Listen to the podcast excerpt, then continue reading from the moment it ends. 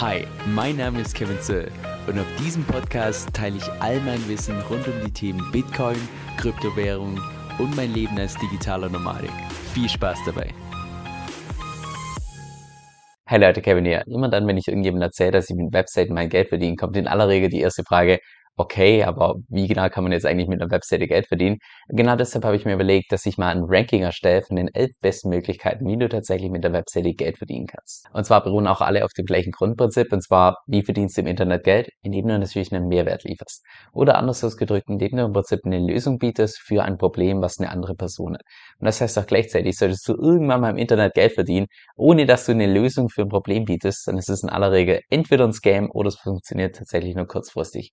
Aber es nicht darum geht, auch wirklich langfristig Geld zu verdienen, geht es immer darum, dass du einen Mehrwert schaffst, also eine Lösung für ein bestehendes Problem. Und das heißt auch wiederum gleichzeitig, dass, sofern du natürlich integer bist, je mehr Geld du im Internet verdienst, desto mehr Leuten hast du auch entsprechend geholfen, entweder mehr Leuten oder eben Leuten mehr geholfen. Dann lass uns auch mal direkt mit meiner persönlichen Nummer einstarten und zwar digitale Infoprodukte. Also beispielsweise irgendwelche E-Books, irgendein Videokurs, ein Audiokurs und so weiter.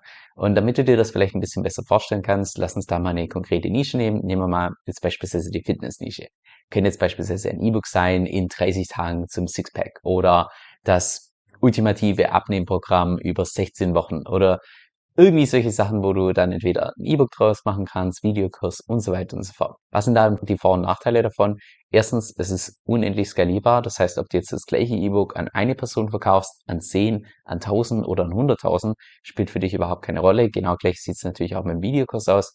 Zweitens, du hast so gut wie keine Fixkosten. Ab und zu hat man auch mal Fixkosten, wenn man jetzt beispielsweise einen Videokurs launcht, wenn man da ja in aller Regel so eine spezielle Plattform benutzt, dass man dort gewisse Fixkosten hat, aber in aller Regel sind die absolut minimal. Ansonsten hast du keine wirklichen Fixkosten. Ich würde auch mal sagen, dass es relativ einfach erstellbar ist. Also, na klar, beim Video und mit Editing und Background und so weiter kann man natürlich richtig fancy werden. Man kann es allerdings auch relativ einfach gestalten. Und auch E-Books und so weiter. Ich meine, ja, das kannst du grundsätzlich mit jeder Software erstellen, die for free verfügbar ist im Internet und so weiter. Also da brauchst du nichts irgendwie Großes, Fancyes und auch das Ganze zu lernen, wie man jetzt beispielsweise ein E-Book erstellt oder wie man einen Videokurs erstellt und so weiter, ist eigentlich relativ einfach, sagen wir so. Der eine Nachteil nur, dass du, wenn du solche digitalen Infoprodukte tatsächlich anbietest, dass du so ein Stück weit einfach kontinuierliches Marketing brauchst um natürlich regelmäßig auf diese Produkte entsprechend aufmerksam machen zu können. Was jetzt allerdings bei einer Webseite, ich würde mal sagen, relativ einfach ist, weil du ja bei einer Webseite im Vergleich jetzt zum Beispiel YouTube oder Social Media, hast du den Vorteil, dass wenn du den Traffic, also deine Webseitenbesucher tatsächlich auf eine organische Art und Weise bekommst, also über Google Suchergebnisse, dass der Traffic, also die Webseitenbesucher regelmäßig und über Monate bis Jahre entsprechend kommen. Das heißt, du kannst dann einfach nur irgendwelche Werbebanner bei dir in deine Artikel hinzufügen oder irgendwo in der Seitenleiste oder im Text, dass du da entsprechend auf deine Produkte entsprechend aufmerksam machst. Also ich würde mal sagen, das ist bei einer Webseite deutlich einfacher als jetzt beispielsweise bei Social Media oder einem YouTube-Kanal. Dann jetzt zu meiner Nummer zwei und zwar Affiliate Marketing. Und Affiliate Marketing ist im Prinzip nur der Prozess, dass du nicht dein eigenes Produkt entsprechend vertreibst, sondern dass du ein fremdes Produkt promotest und immer dann, wenn jemand über deinen Link dieses Produkt kauft, bekommst du eine entsprechende Kommission. Also könnte jetzt beispielsweise in der Fitnessbranche sein, dass du beispielsweise eine kostenpflichtige App empfiehlst und darüber eine Affiliate Commission bekommst oder dass du beispielsweise irgendwie ein Hunter-Set empfiehlst oder irgendein E-Book empfiehlst und du dann immer eine anteilige Gewinnbeteiligung bekommst. Was sind da die Vor- und Nachteile? Ich würde mal sagen, größter Vorteil der, es ist, also ja, du kannst sofort damit starten. Du könntest heute Mittag deine Website erstellen und direkt am Abend könntest du, also wenn du deine Website fertig erstellt hast, könntest du schon die ersten Affiliate-Links und so weiter bei deiner Website aufbauen, sodass jeder, der deine Website entsprechend besucht und dann über diesen Link dieses Produkt kauft, du eine entsprechende Kommission bekommst. Also die Entry Barrier, also dass du tatsächlich damit loslegen kannst, ist super gering.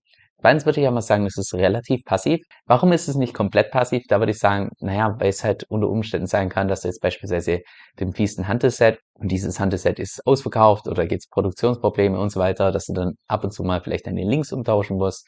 Oder es könnte auch beispielsweise sein, dass da irgendein Unternehmen sagt, hey, wir stellen unser Affiliate-Programm ein, wir tun das ab jetzt nicht mehr machen oder wir haben jetzt einen neuen Provider, der unser Affiliate-Programm entsprechend hostet. Also lauter solche Sachen, wo du dann unter Umständen eben gewisse Anpassungen machen musst. Dann die zwei Nachteile. Erstens, natürlich bekommst du nur Teile von den Gewinnen, weil du ja ein fremdes Produkt promotest. Das heißt, die fremde Person muss natürlich auch daran verdienen und du bekommst nur einen Teil von den Gewinnen.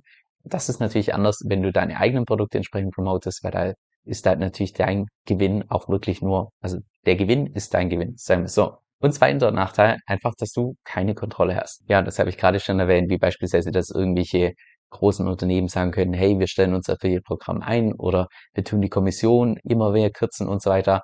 Da kannst du als Marketer davon einfach, ja, du hast da keinen Einfluss drauf, weil die Kontrolle völlig allein bei der Person liegt, die entsprechend diese Produkte erstellt hat. Dann jetzt zu meiner Nummer drei und zwar Werbebanner. Und das hast du auch garantiert schon selbst gesehen, wenn du auf eine Webseite gegangen bist, musst du erst noch weiter runterscrollen, weil jetzt plötzlich so ein Bild angezeigt wird und so weiter.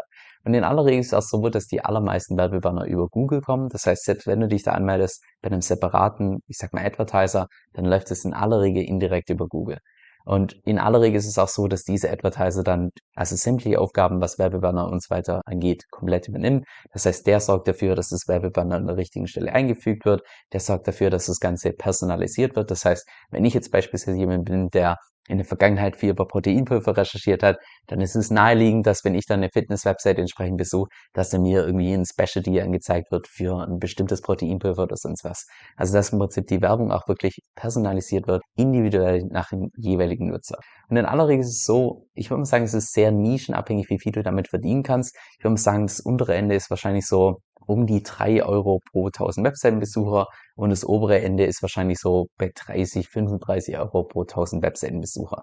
Und das wird meistens über zwei verschiedene Verfahren ermittelt. Entweder wie viele Leute tatsächlich auf diese Werbebanner draufgeklickt haben oder wie viele Leute tatsächlich nur diese Werbebanner gesehen haben. Aber ja, ich würde mal sagen, wenn du hier am oberen Ende bist, also jetzt beispielsweise 30, 35 Euro, hast in aller Regel irgendeine Webseite, die sehr wohlhabende Leute anzieht, wie jetzt beispielsweise eine Webseite über, nehmen wir mal das Thema Golf, hast tendenziell eher die Leute machen, die ein bisschen mehr Geld haben. Wenn du jetzt allerdings eine Webseite hast, ich sag mal über sagen wir mal, eine kontroverse Themen wie der Ukraine-Krieg oder irgendeine Webseite für Kinder oder sonst was, unglaublich schwer, damit tatsächlich über Werbebanner entsprechend Geld zu verdienen. Jetzt zu den Vor- und Nachteilen. Ich würde mal sagen, da größter Vorteil der, also das ist die passivste Form von Einnahmen, die du überhaupt noch haben kannst. Weil wenn du dich mal angemeldet hast bei diesem Advertiser, du musst keinen Finger mehr drauf machen und das Geld kommt einfach jeden einzelnen Monat entsprechend rein. Also passiver geht's wirklich nicht mit der Webseite.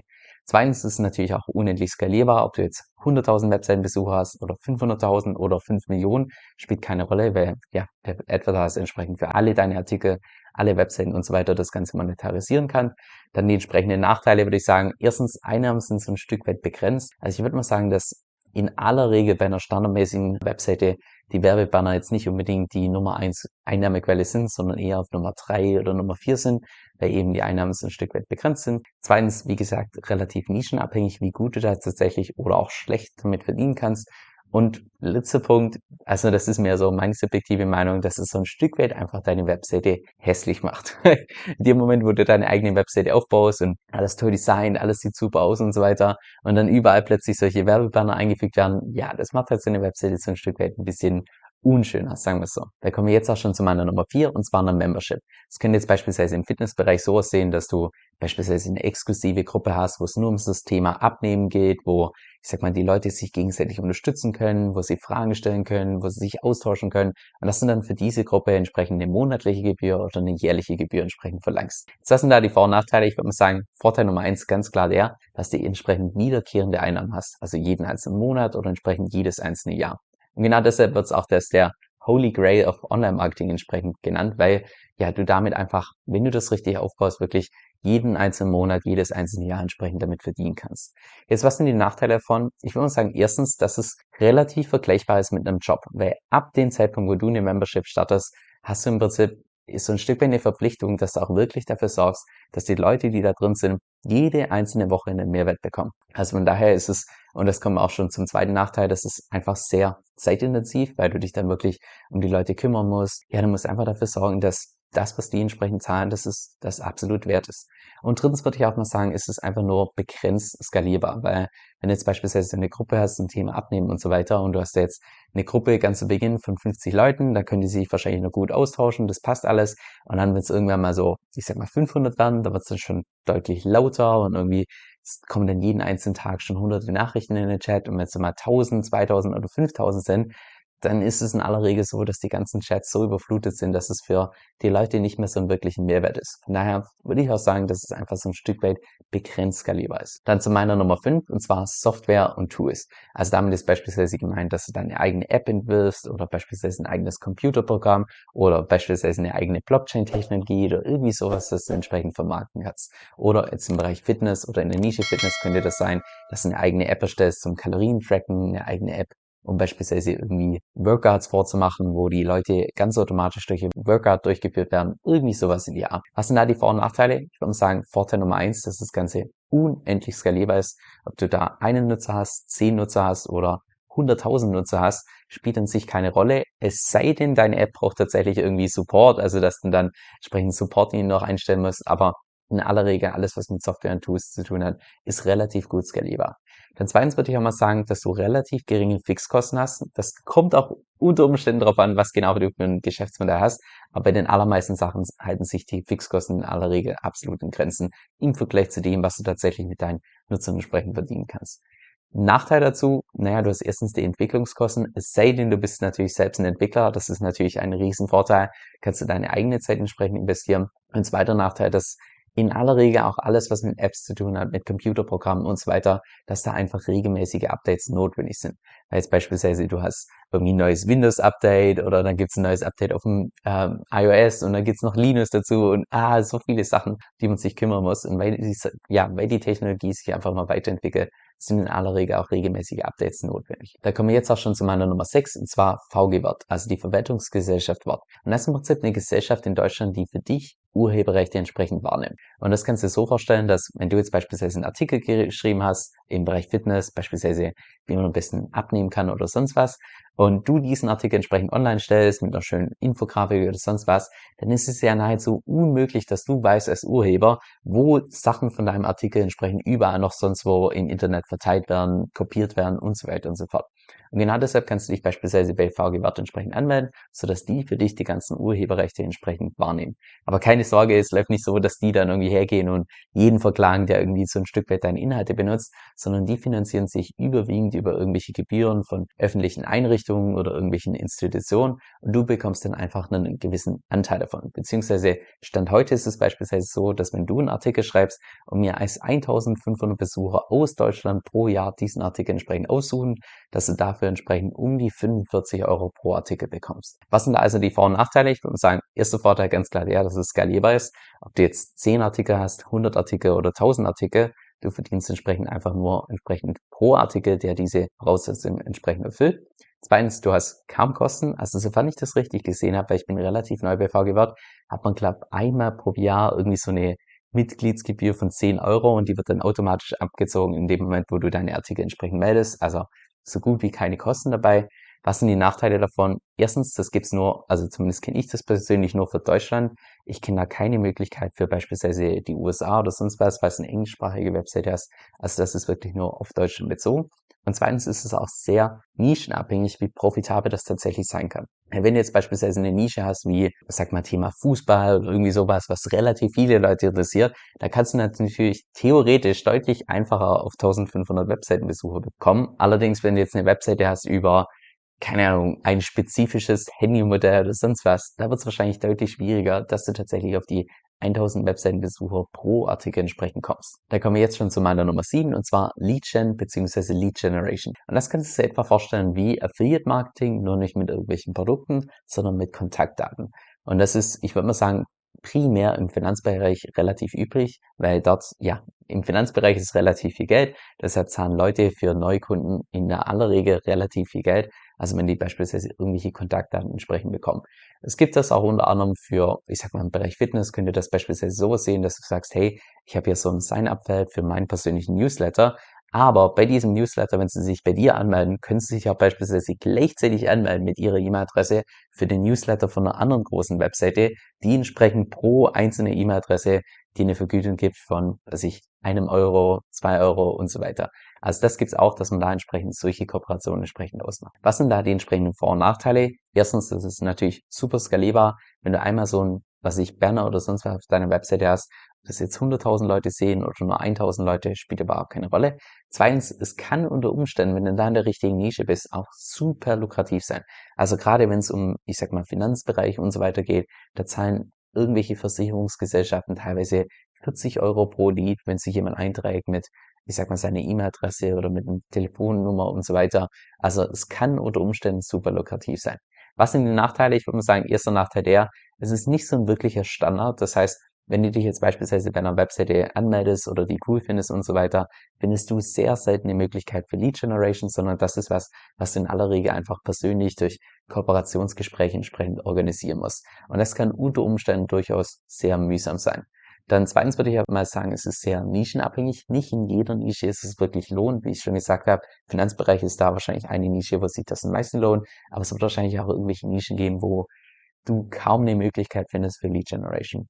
Und drittens auch da genau das gleiche wie bei Affiliate Marketing, dass du einfach keine Kontrolle drüber hast. Weil mit dem, wo du diese Kooperation entsprechend eingehst, der könnte zu jedem Zeitpunkt sagen, hey, wir machen das nicht mehr, es lohnt sich nicht mehr für uns oder sonst was oder wir streichen die Kommission, wir tun die kürzen oder sonst was, da hast du eben keine Kontrolle drüber. Dann zu meiner Nummer 8, physische Produkte. Ich glaube, brauche ich nicht näher erklären. Also beispielsweise in der Fitnessbranche, dass du deine eigenen Yogamatten herstellst und verkaufst oder beispielsweise dein eigenes Handelset oder irgendwie sowas in der Art. Was sind da die Vor- und Nachteile? Ich würde mal sagen, es ist Vorteil der, dass es so semi-skalierbar ist. Und mit semi meine ich im Prinzip, dass ja, ich sag mal, wenn du jetzt 1000 Produkte herstellen musst, okay, das kann man vielleicht noch in einem kleinen Rahmen entsprechend organisieren. Aber wenn es dann Richtung Hunderttausende oder Millionen oder sonst was geht, also wir sehen ja beispielsweise die große Fabrik von Tesla und so weiter, was für Riesengebilde da tatsächlich notwendig sind, um das wirklich skalieren zu können. Aber das ist auch ziemlich stark davon abhängig, wie du das entsprechend organisierst, ob du dann den Großteil selbst machst, ob du das entsprechend outsourcest. Also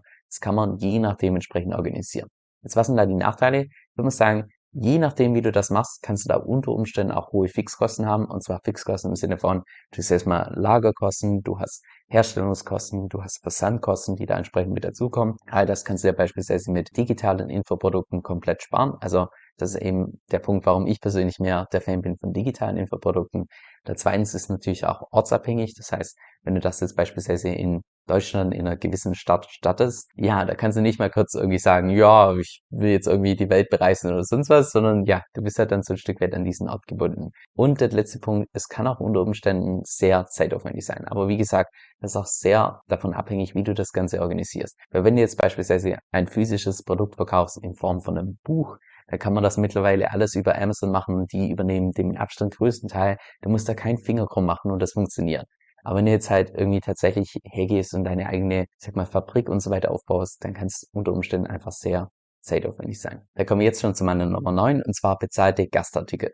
Und an der Stelle vielleicht zunächst mal zum Background, dass du das ein Stück weit nachvollziehen kannst, falls du relativ neu bist im SEO-Bereich. Und zwar, stell uns mal vor, du hast eine Fitness-Webseite und du hast einen Artikel geschrieben zum Thema also ich, wie man am besten ein Proteinpulver aussucht. So, das ist dein Artikel. Und dann gibt es vielleicht eine andere Webseite, die inhaltlich einen relativ ähnlichen Artikel geschrieben hat. Nur der Unterschied zu deinem Artikel, da haben 20 andere Fitness-Webseiten entsprechend dazu gelingt und zu der anderen Webseite hat kein Mensch entsprechend gelingt.